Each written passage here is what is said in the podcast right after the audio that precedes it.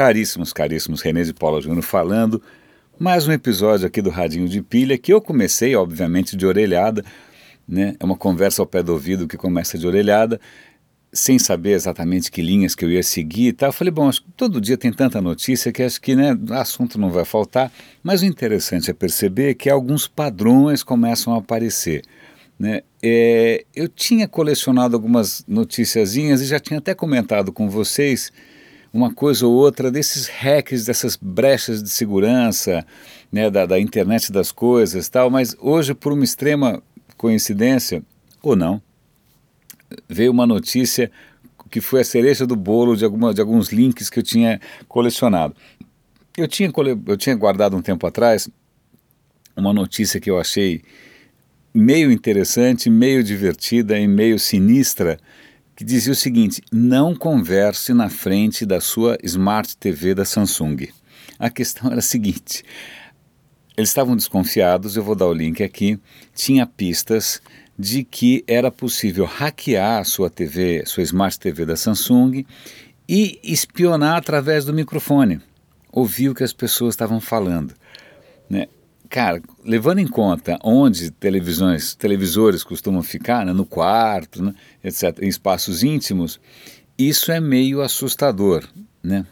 É, isso me faz lembrar tempos atrás.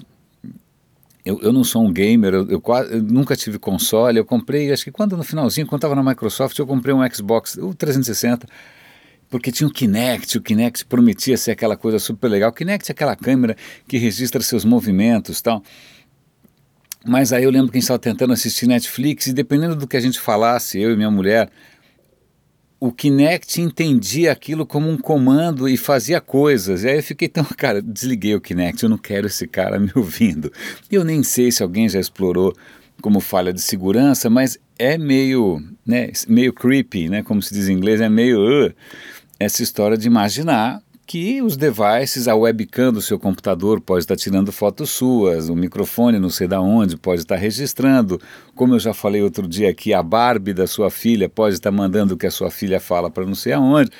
Bom, então para complementar, é, eu juntei outras coisinhas, tem um link interessante, é, um hacker acabou de, de avisar a Nissan, aquela fabricante de automóveis, que ele descobriu um hack que permite que ele de qualquer lugar do mundo consiga hackear um modelo específico e consiga mexer, eu não lembro se era com ar-condicionado, era alguma coisa relativamente inócua, mas que, quer queira, quer não, né, você está na estrada, né, descobre que algum desafeto pode colocar o seu rádio numa rádio de pagode no último volume, né, você não vai poder fazer nada a respeito, não é exatamente tranquilizante. Então, o que, que eu é, coloquei aqui? Eu coloquei o link para a Smart TV da Samsung, eu coloquei o link para a história da Nissan. Outro dia eu mencionei o cara que conseguiu hackear um, um, um carro da Jeep, que aí era mais assustador, porque o cara assumiu o controle do, dos freios. Né? E, mas aí, para completar essa história, tem duas, uma delas é, é, é, é, é creepy, a outra é realmente creepy, que é a seguinte. O artigo que saiu hoje o repórter da BBC ele convida um especialista em segurança para testar se a casa dele, a casa, uma casa comum, né, ela tem falhas de segurança que permitiriam um ataque de hackers. Cara, é meio. Vocês vão ler, ler o artigo lá, se está em inglês, aí você pode usar Google Translate, tanto faz. Mas o que é mais é, assustador é que algumas brechas estão onde você menos espera. Ele descobriu que ele tinha um gadget lá que era um radinho não de pilha, mas o radinho que conectava por Wi-Fi numa rádio, sei lá, da internet, que ele nem lembrava mais que estava ligado nem nada. Bom, esse radinho tinha uma brecha de segurança que permitia que talvez o cara conseguisse ter acesso a todas as senhas, não sei de onde. Outra coisa, essas câmeras de segurança, normalmente elas podem estar ligadas à web, outra super brecha de segurança. E aí vem uma dica concreta. O, normalmente os roteadores que são esses aparelhos que, né, que, que, que dão acesso sem fio, esses roteadores Wi-Fi, eles têm uma função que chama WPS. WPS, a, a intenção é boa, é para facilitar, simplificar a conexão de um aparelho novo à tua rede Wi-Fi. Você aperta um botão, o bicho conecta tal. O problema é que isso é, diminui muito a segurança geral do sistema. Então, dê uma pesquisada aí, se o teu roteador tiver com WPS ativado ou habilitado, desabilite.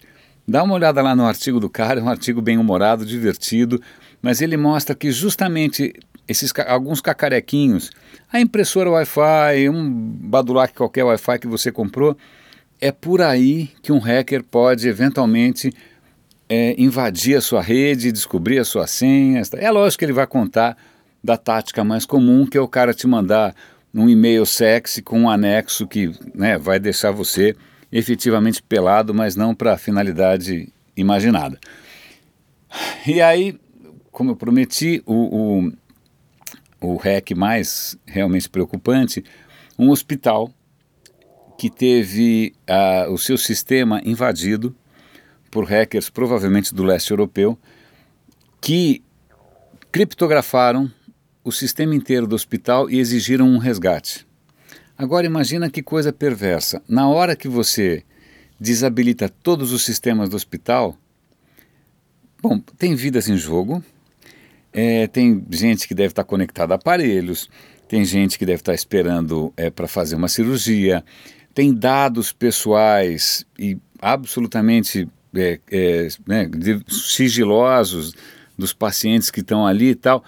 Tudo isso foi sequestrado por hackers que exigiram que o, o hospital pagasse, sei lá, 17 mil dólares em bitcoins, um troço desse. O que, que o hospital fez?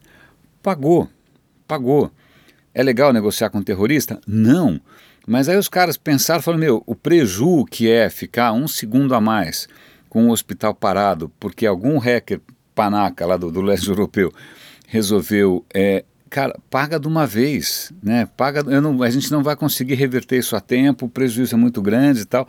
Então, você vê que dessas, desses hackzinhos engraçadinhos, divertidinhos, eventualmente prejudicando, sei lá, né, uh, mandando nude seu por aí, a coisa evolui para um negócio muito mais sinistro para uma indústria mesmo de gente que ganha muita grana sequestrando, chantageando, extorquindo. Né? Uh, é meio scary a história. E muitas vezes a porta de entrada é um e-mailzinho inocente, é um anexo, é um PPT.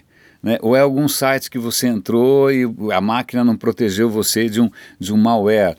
Então, isso exige de todos nós uma atenção maluca, né? Como é praticamente a mesma atenção que um cirurgião tem com os vírus e bactérias, né? A gente tem que ter também com os vírus e bactérias digitais. Temos que lavar as mãos, usar luva, máscara. Não dá para ficar desprevenido. E aí, só para é, mudar um pouco de tema, é, outro tema que acho que a gente tem visitado bastante aqui é a evolução da inteligência artificial. E hoje o Google anunciou de ontem para hoje ele anunciou mais um trunfo, mais uma, né, uma proeza tal. E eu vou contar uma historinha antes só para dar um contexto. Eu trabalhei com um cara que era um cara que surfava, um cara bacana, descolado, né, legal. E aí às vezes aparecia alguma imagem, sei lá, daquelas coisas no Oceano Índico, ele olhava e falava, não, essa é a ilha tal. Né, fazia aquela cara de conhecedor tal. Uma praia não sei aonde, né? Aí fala, não, essa é a praia tal. Aí você ficava, como é que você vai saber se o cara está falando a verdade ou não, né? Uma porra numa praia, de uma ilha, sei lá. Mas, curiosamente, o Google desenvolveu uma, uma rede neural, uma inteligência artificial, para reconhecer imagens de lugares. Né? Assim, reconhecer Torre Eiffel, né? Estátua da Liberdade, o MASP, isso a gente reconhece. Mas reconhecer a partir de outros fatores, a paisagem, o, a, o, tipo de iluminação, a, os acidentes naturais em volta tal. Bom, como o Google é o Google, ele treinou essa rede neural com as imagens do Google Earth, agora imagina quantas são, com outros milhões e bilhões, e sei lá, quadrilhões, se lá tem o, número correto, vocês dão uma olhada, tem o link aí. Treinou com imagens, né? Aí, quando eles acharam que o bichinho estava mais ou menos pronto para competir com outros viajantes descolados e chiques, eles pegaram fotos que estão no Flickr, que são fotos de lugares, é, e fizeram um teste. Né? Pegaram milhares de fotos e pegaram vários experts, né? gente viajada, etc. para o cara reconhecer, ó, essa, essa rua aqui, onde você acha que é? Né? E fizeram um software também tentar adivinhar. adivinha o que aconteceu? O robô está ganhando de lavada. Ele não reconhece todas, mas ele reconhece muito melhor do que qualquer ser humano. Ser humano. Então ele vê lá uma. Mas a foto genérica, é um cachorro né, num, terreno baldio, seja lá o que for. Mas aí, assim, em 10% dos casos ele vai conseguir achar mais ou menos em nível, em nível de rua.